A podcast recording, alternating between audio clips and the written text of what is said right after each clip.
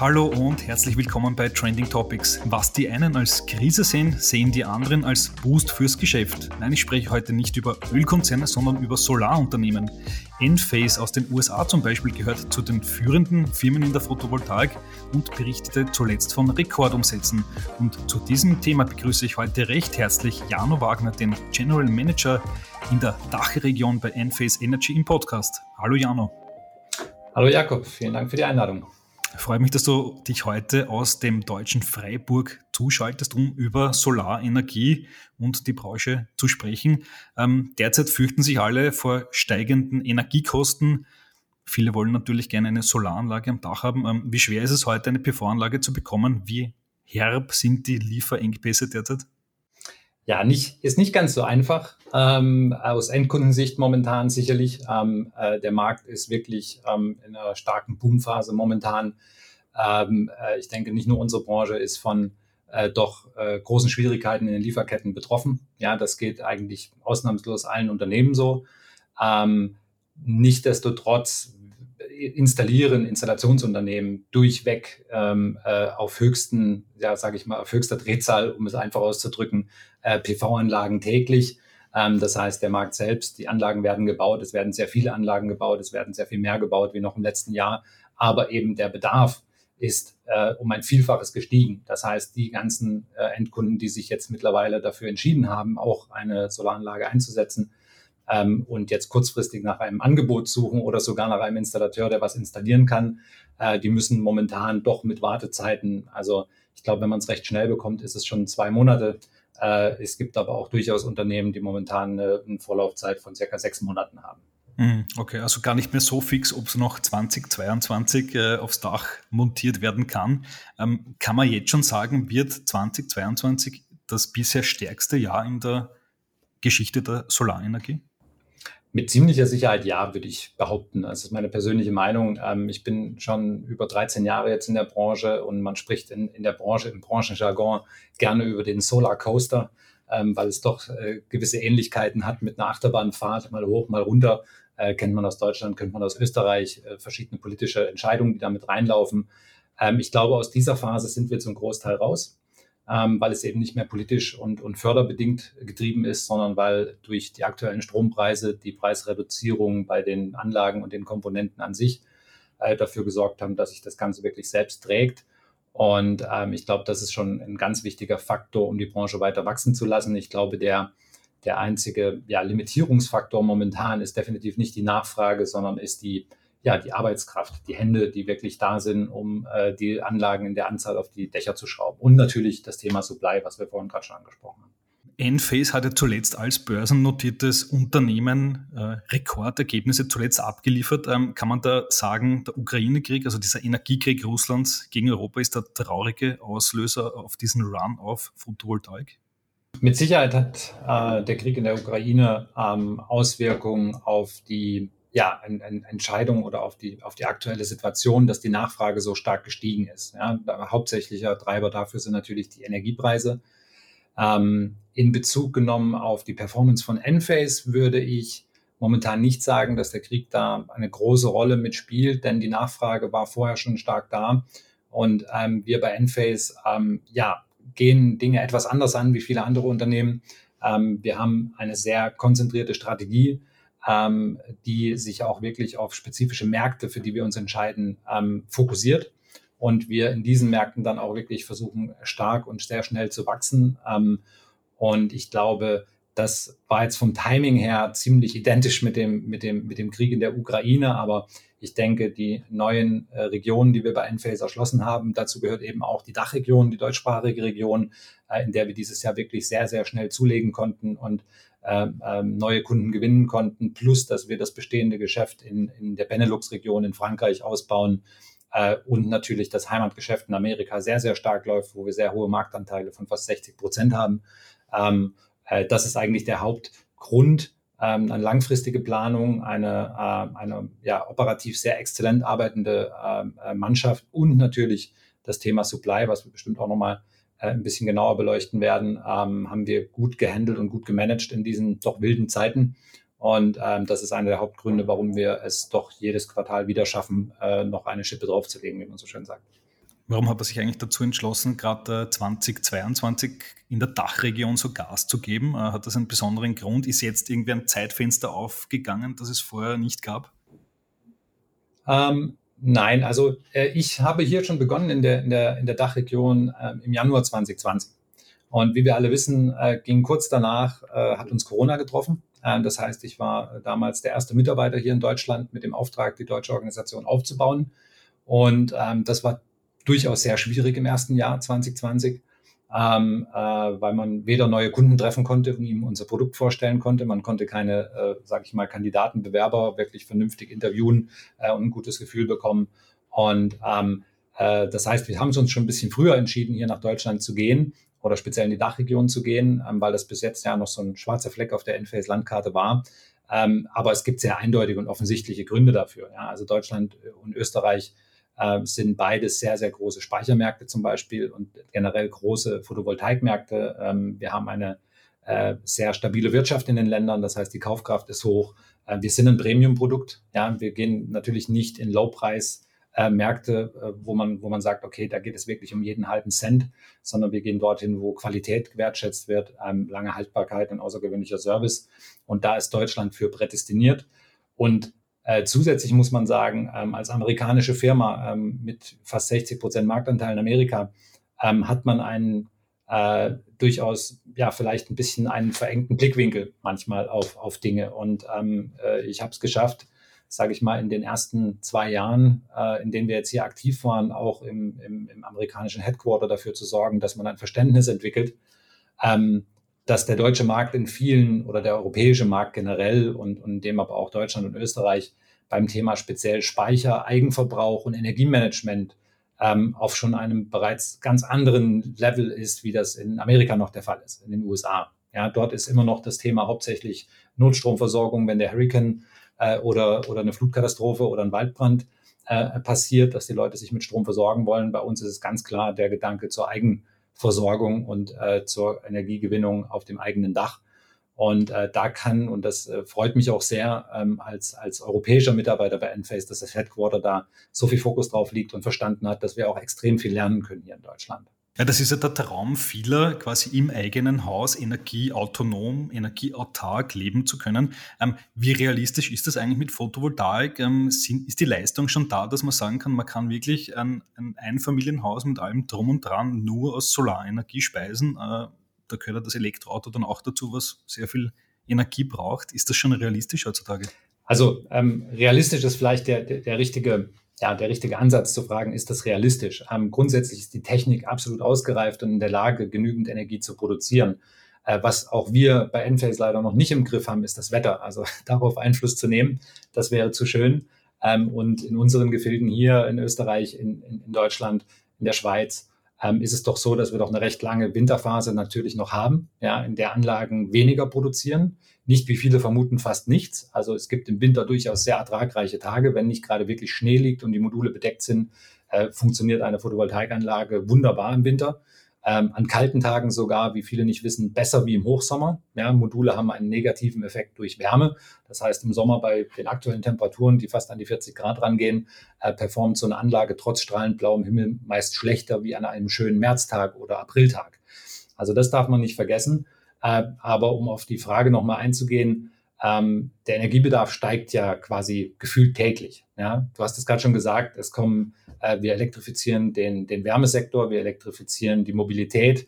Ähm, ich glaube, der heute durchschnittliche Hausverbrauch in einem, ich weiß nicht genau, wie es in Österreich ist, aber in Deutschland sprechen wir für eine vierköpfige Familie irgendwas zwischen 3600 und 4600 Kilowattstunden. Wenn ich da eine Wärmepumpe noch mit dazu hänge und mein Elektroauto, ähm, dann multipliziert sich das um Vielfaches, was man da an Energie braucht. Und in einer, einer Jahresbetrachtung schafft es eine äh, äh, Photovoltaikanlage mit, sage ich mal, einer durchschnittlichen Größe, was so auf die Dächer passt, zwischen 10 und 15 Kilowatt. Ja, heutzutage macht man die Dächer ja wirklich voll. Keiner geht mehr hin und guckt, passen da jetzt sechs Module irgendwo in die Ecke, sondern nein, ähm, äh, wir sagen schon immer, die Planung ist eigentlich nur noch fill the roof up, mach einfach voll, da wo was drauf passt, kommt was drauf. Und diese Leistung ist schon da. Man kann halt wenig davon ähm, vom Sommer mit in den Winter nehmen, das ist ganz klar. Und man muss auch sagen, dass wenn ich mir eine 10 Kilowattstunden Batterie für den Eigenverbrauch in mein Haus stelle, was durchaus den Grundbedarf in einem Haus selbst mit einer Wärmepumpe decken kann, wenn ich da mein 60 oder 100 Kilowattstunden Elektroauto anschließe und davon ausgehe, dass ich das komplett laden kann, das funktioniert natürlich nicht. Also da gibt es schon noch Einschränkungen, aber grundsätzlich muss man natürlich sagen, ja, jede Kilowattstunde, die ich auf meinem eigenen Dach produziere und verbrauche, muss ich schon mal nicht in irgendeinem Kraftwerk generieren und durchs Netz transportieren. Und äh, die muss ich auch nicht bezahlen oder nur mit einem geringeren Einsatz bezahlen, weil die Erzeugungskosten von Photovoltaik ja wesentlich niedriger sind. Von daher, es ist durchaus möglich, einen Eigenverbrauch äh, zu steigern. Wir sprechen mit einer gut ausgelegten PV- und Speicheranlage um Werte, dass man ungefähr 80 Prozent seines Jahresstrombedarfs durchaus selbst decken kann. Es gibt Extremfälle mit ext etwas größeren PV-Anlagen, mit mehr Batteriekapazität, die schaffen es auch auf 90 Prozent, aber das wird dann schon eng. Aber 100 Prozent ist was, was technisch und auch rein wettertechnisch hier nicht möglich ist. Ja, wenn ich jetzt mit den Kollegen in Kalifornien spreche, bei denen ist das durchaus möglich. Okay, also der klassische Stromanschluss vom Netzbetreiber, ohne den äh, wird man auch künftig nicht auskommen. Äh, und das führt mich gleich zur nächsten Frage, denn es gibt ja äh, nicht nur die Vorstellung, dass man ähm, quasi energieautark leben kann, sondern dass man zum, sogar eine Überproduktion zu Hause an Strom machen kann. Äh, und da kommt dann die, das Konzept dieser dezentralen äh, Kraftwerke tragen. Ähm, ist das auch schon ein Ding? Ist das auch realistisch künftig, dass man den Strom an den Nachbarn verkaufen wird können? Ja und nein. Also ein ganz klares Ja. Es ist technisch möglich. Ähm, es gibt die Plattformen dafür. Das nennt sich Virtual Power Plants, VPP. Ähm, Im Endeffekt stellt man sich das so vor, das ist ein Schwarm Photovoltaikanlagen und Batterien, die über ein übergeordnetes System äh, angesteuert werden und um es simpel zu sagen, wenn wir hier in Freiburg schönen Sonnenschein haben und unsere Batterien voll sind und die Energie eigentlich jetzt ins Netz für einen sehr niedrigen Einspeisetarif eingespeist werden sollte und äh, vielleicht weiter im Norden äh, ist es nicht so schönes Wetter und jemand in dieser Virtual Power Plant benötigt Strom, dann kann man das rechnerisch übers Netz einfach abgleichen, deswegen auch virtual.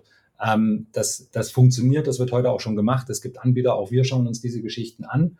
Ähm, das, das funktioniert schon. Ähm, allerdings gibt es da definitiv noch bürokratische Hürden. Die sind sicherlich in Österreich ähnlich wie in Deutschland, ohne dass ich mich jetzt ganz im Detail in Österreich damit auskenne. Aber ähm, was, was glaube ich wirklich die Zukunft, und das ist auch so ein bisschen die Endphase-Vision, die unser Gründer Raghu Belur hatte, zu sagen, wir haben viele Microgrids, die trotzdem zu einem großen Grid zusammengeschaltet sind.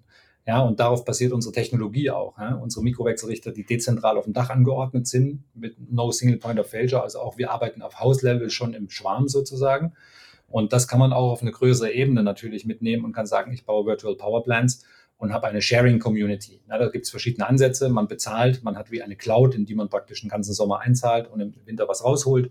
Ähm, das wirkliche VPP ist eigentlich, dass man wirklich eine, eine Sharing-Community hat und sagt, ja, was ich jetzt heute zu viel habe, bekommt jemand anders, der heute zu wenig hat. Und wenn der wieder zu viel hat, gibt er was zurück. Ähm, in einer großen Masse, ja, so oft wie das ist, wenn da nur zehn Leute mitmachen, dann macht das nicht viel Sinn. Ähm, wenn da tausende von Anlagen drin sind, im Mittel funktioniert das sehr, sehr gut. Und ich glaube, da werden wir auch noch sehr, sehr viel spannende ähm, ähm, Geschäftsmodelle und Anwendungen sehen. Was sehr schade ist in, in unseren Regionen hier, dass es doch manchmal, wenn es so schön einfach wäre, du hast es gerade schon gesagt, dem Nachbar Strom äh, schenken, ja, oder nicht mal schenken, sondern abrechnen oder dem verkaufen oder irgendwas, ist bei uns hier doch noch sehr, sehr schwer. Ich glaube, da muss regulatorisch noch viel passieren. Ähm, speziell im Netzbereich, ja, man hat den zwar privatisiert, aber es ist doch sehr äh, limitiert, was da möglich ist. Also ich dürfte noch nicht mal physikalisch ein Kabel zu meinem Nachbar rüberlegen, außer er trennt sich komplett vom öffentlichen Netz. Also das sind nur so ein paar Beispiele, wo es sowohl rechtlich wie regulatorisch noch sehr schwer ist, einfachere Lösungen zu finden, obwohl die technologisch absolut möglich wären. Also mit unserer Technologie ist es heute schon möglich, äh, eine Nachbarschaft zum Beispiel zu vernetzen. Zu sagen, ich habe 20 Häuser in der Siedlung, die möchten sich untereinander vernetzen und die möchten miteinander arbeiten. Das wäre technologisch heute möglich ist aber abrechnungstechnisch und, und rein rechtlich nicht möglich momentan. Das heißt, das sind die großen Energieversorger, äh, werden auch manchmal irgendwie so als quasi Monopolisten bezeichnet, äh, noch ein wenig von der Regulatorik bevorzugt. Oder? Ja, ich weiß gar nicht, ob man das so direkt sagen kann oder ob das einfach über die Jahre gewachsen ist und sich da vorher, wo diese Regulatorien ausgestellt wurden oder, oder definiert wurden, da hat sich noch keiner um sowas Gedanken gemacht. Was ich mir manchmal wünschen würde, wäre, dass man da wesentlich agiler und dynamischer reagiert, weil wir haben gerade so einen massiven Wandel in ganz Europa. Wir müssen unsere komplette Energieversorgung umstellen. Und dann wäre es auch schön, wenn man an alten Dingen vielleicht nicht mehr so lange festhält und schneller Entscheidungen fällt, um mal was Neues und einen Wandel zuzulassen. Hm, okay, na gut, dann müssen wir mal äh, abwarten, wie sich das bewegen wird. Äh, durch diesen Solarboom äh, könnte es ja auf politischer Ebene mehr Druck geben, da was zu ändern. Ähm, jetzt wollen wir Enphase mal ein bisschen näher kennenlernen. Ähm, ich habe jetzt verstanden, äh, Enphase ist ja vor allem spezialisiert auf Wechselrichter und Batterien, das heißt äh, gar nicht so auf die Solarpaneele, die ja immer sehr vis visuell sind auf den Dachflächen, die, die glitzernden Paneele. Ähm, warum Wechselrichter und Batterienfokus und gar nicht die Solar Solarpaneele selbst?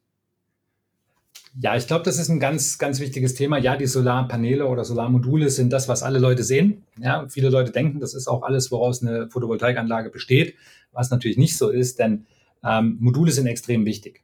Ja, ohne die hätten wir keine Photovoltaik.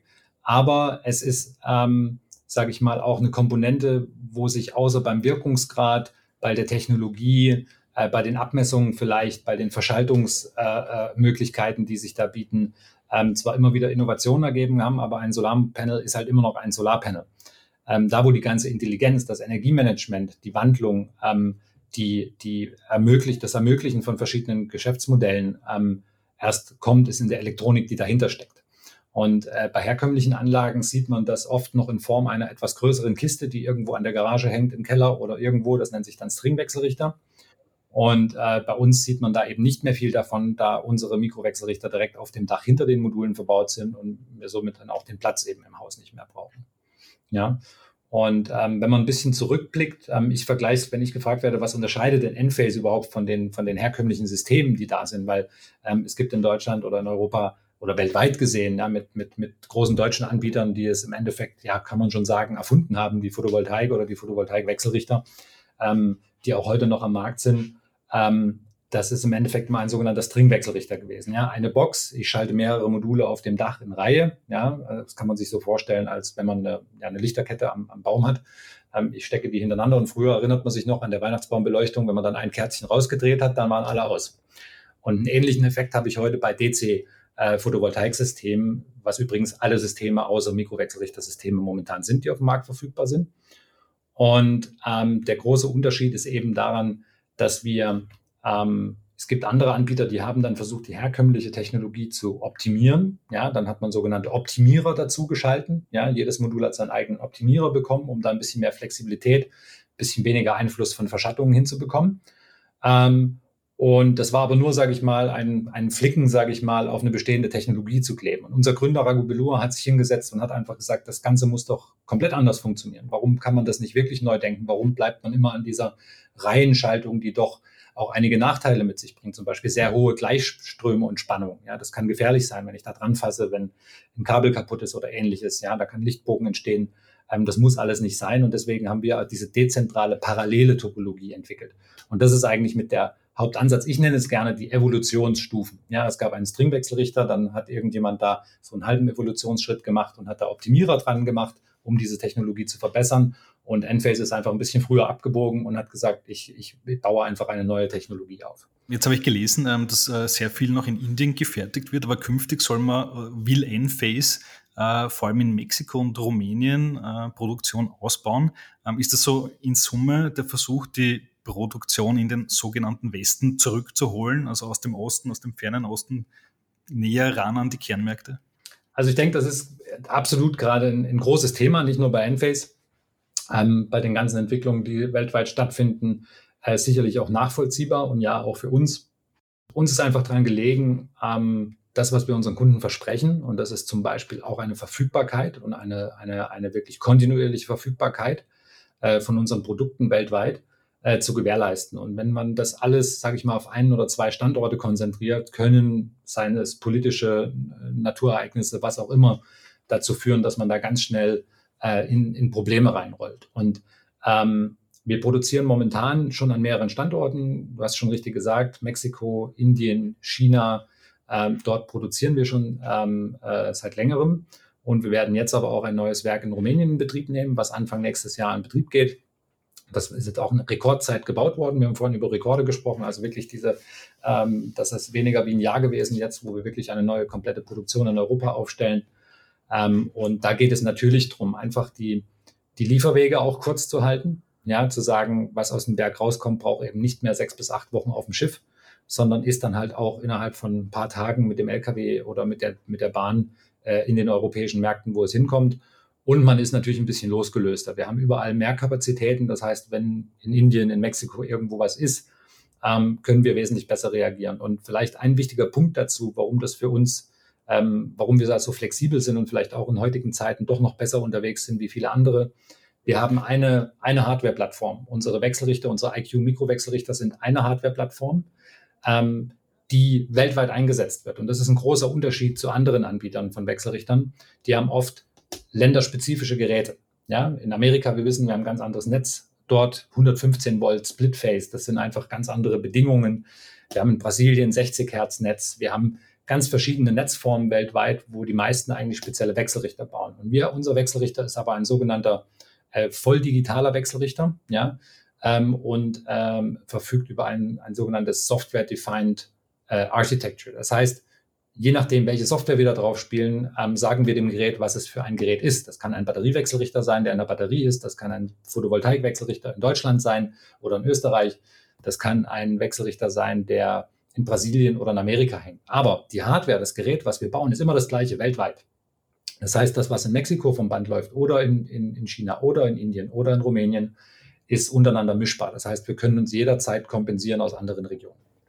Hm. Ähm, es gab ja zuletzt dann auch äh, vermehrt die Schlagzeilen zu lesen, äh, Renaissance der Solar, des Solarmarktes in Europa und so weiter. Das heißt, das ist ein wenig Teil äh, dieser Bestrebungen. Auch die Europäische Union setzt da viel dran. Ähm, das heißt, Enphase sieht sich da quasi im Trend, oder?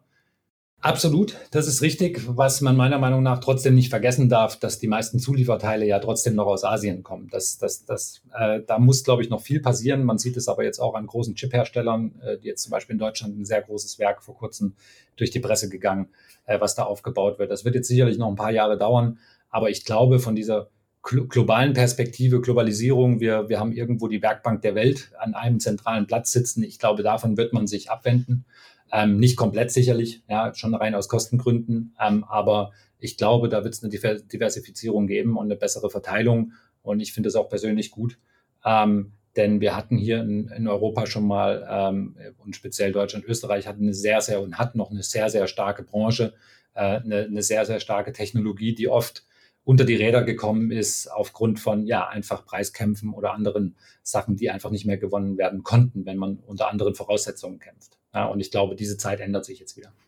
Hm, ja. Aber de facto ist es schon noch so, dass China den, den Solarmarkt dominiert. Ich glaube, auch kürzlich hat die Internationale Energieagentur so zwischen den Zeilen mal gewarnt davor, ähm, dass Europa, USA stark abhängig von China sind. Das heißt, dieser Loslösungsprozess, der wird viele Jahre dauern und auch nie ganz zu Ende sein, oder? Absolut. Also das ist auch das, was ich gerade gemeint habe. Das wird nicht komplett verschwinden, das, das Thema. Das ist, ähm, ähm das ist rein, rein, ja, wahrscheinlich auch logistisch und so re recht schwierig. Ähm, aber ja, ich, ich glaube, da, da, wird, da wird viel passieren.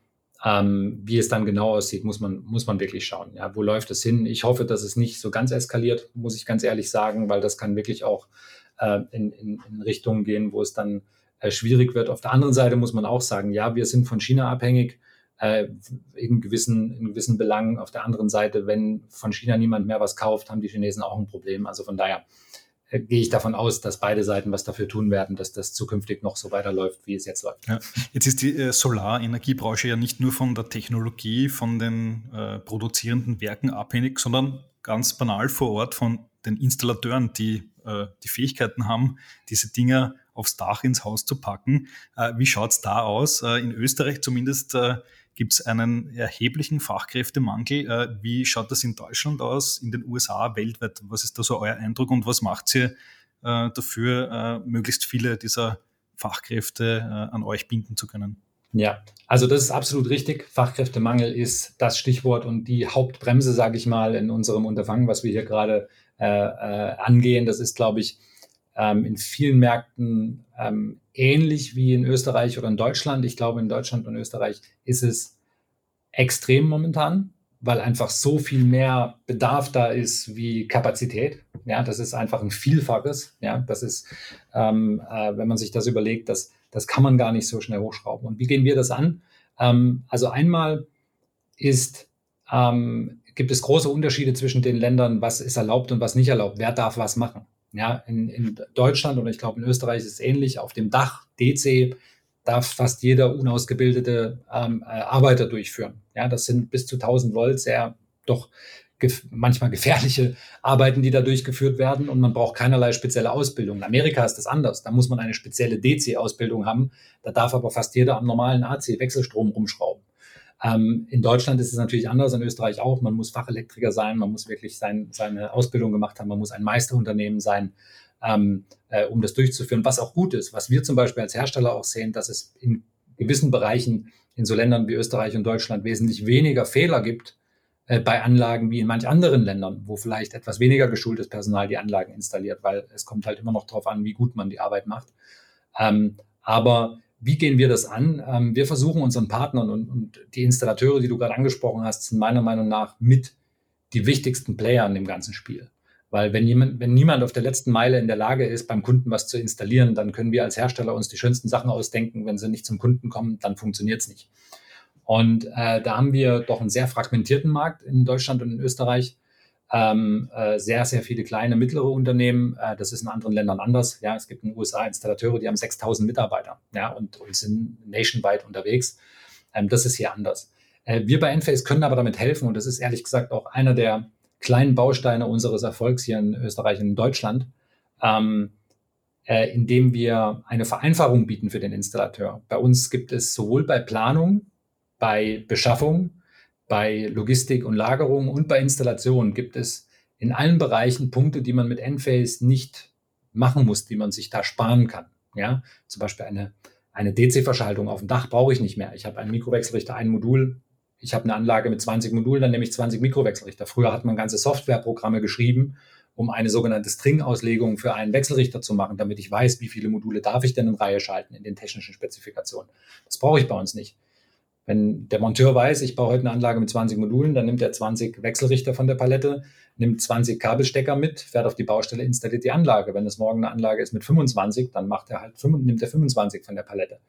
Heißt, der Installateur, das Installateursunternehmen kann sich in der Planung ähm, schon mal wesentlich äh, äh, wesentliche Schritte einplanen und die Leute können was anderes machen in der Zeit. Das heißt, mit weniger Neupersonal kann er mehr Volumen hinkriegen.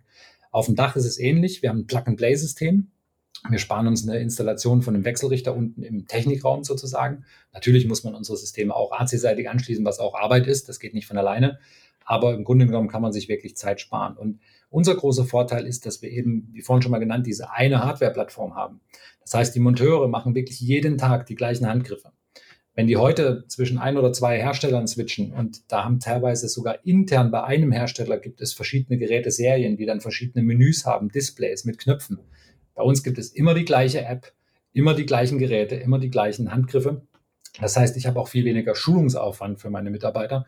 Und wir haben viele Installateure, gerade etwas größere, äh, ähm, äh, die momentan mit uns starten, die genau das als Grund nennen. Es ist einfach. Ich habe nur eine Handvoll Produkte maximal, ähm, mit denen ich alle Anlagen bauen kann, die so bei mir gefragt werden.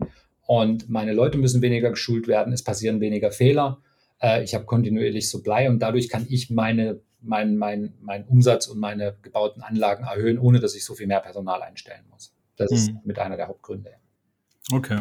Ähm, wie seht ihr eigentlich ähm, quasi neuere Konkurrenten? Auch in Deutschland gibt es äh, Startups, Scale-Ups wie NPL oder 1,5 Grad, ähm, die sich ja auch irgendwie drauf stürzen, äh, genau mit diesen Installateuren zusammenarbeiten zu wollen, die irgendwie exklusiv unter Vertrag zu nehmen, vielleicht sogar zuzukaufen. Ähm, macht man sich da den Markt streitig oder ist der noch groß genug? Nein, überhaupt nicht. Also ich glaube, das Unternehmen, gerade 1,5 Grad, ist ja auch einer, einer unserer Partner. Ähm, äh, äh, wir sind sehr, sehr gut, äh, sage ich mal, vernetzt und ich, ich glaube, das ist genau der richtige Ansatz. Denn ähm, es ist sehr löblich, absolut äh, bemerkenswert, was die, die europäische und, und, und auch deutsche und österreichische Photovoltaikbranche, die Installateure in den letzten 20 Jahren geleistet haben. Die haben ja überhaupt erst möglich gemacht, dass weltweit Solarenergie so günstig geworden ist. Das kommt, das ist unser Verdienst hier hauptsächlich. Nicht nur, aber ähm, das ist wirklich eine sehr, sehr harte, intensive Arbeit gewesen, die ohne die ganzen kleinen Handwerksbetriebe niemals möglich gewesen wäre. Aber ich glaube, bei diesem Bedarf, bei diesem extremen Wandel, die wir gerade durchführen, müssen auch Unternehmen sich besser organisieren. Und ich habe, bin seit vielen, vielen Jahren fast täglich mit Installateuren im Kontakt, dort auch vor Ort. Und es gibt von wirklich rudimentär schon wie vor 20, 30 Jahren arbeiten, Handwerksbetrieben bis komplett digitalisierte Teams, ähm, die wirklich High-End unterwegs sind, wo dann wirklich nur noch mit dem Tablet einer dasteht, der LKW wird geladen, die fahren raus, wissen, wo es hingeht. Da gibt es jegliche Nuance in, dazwischen.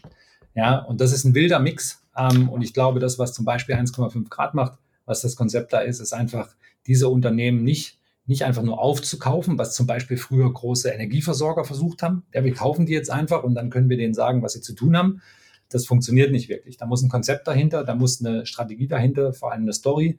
Die müssen auch mit einem sehr reduzierten Portfolio arbeiten. Ja, weil wenn ich, wenn ich wünsche dir was jeden Tag, was anderes, dann, dann, dann wird es einfach schwierig.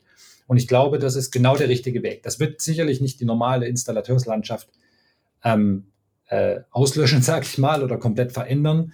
Aber ich glaube, viele Unternehmen sehen den Vorteil schon da drin, weil es ergeben sich als Synergien. Man hat mehr Einkaufskraft, ähm, man kriegt äh, einfachen Support, man muss nicht einzeln in Marketing, insta was man heutzutage eigentlich eh nicht muss. Also aktuell muss kein Installateur irgendwelches Marketing betreiben, weil er hat sowieso wahrscheinlich 30 mal mehr Anfragen, wie er bearbeiten kann. Aber das wird vielleicht auch mal wieder anders werden. Ähm, das ist, glaube ich, wichtig. Also nein, ich finde solche Player absolut wichtig im Markt. Ähm, ich glaube, beides wird nebenher funktionieren. Ich glaube, dass es schon eine Konsolidierung geben wird. Wir werden einige weniger Installateure sehen und, und Gruppen, die sich zusammenschließen und Unternehmen, die größer werden. Und ich glaube, das ist der richtige Schritt. Spannende Einblicke in die Photovoltaik-Branche. Jano, vielen Dank fürs Interview. Dankeschön.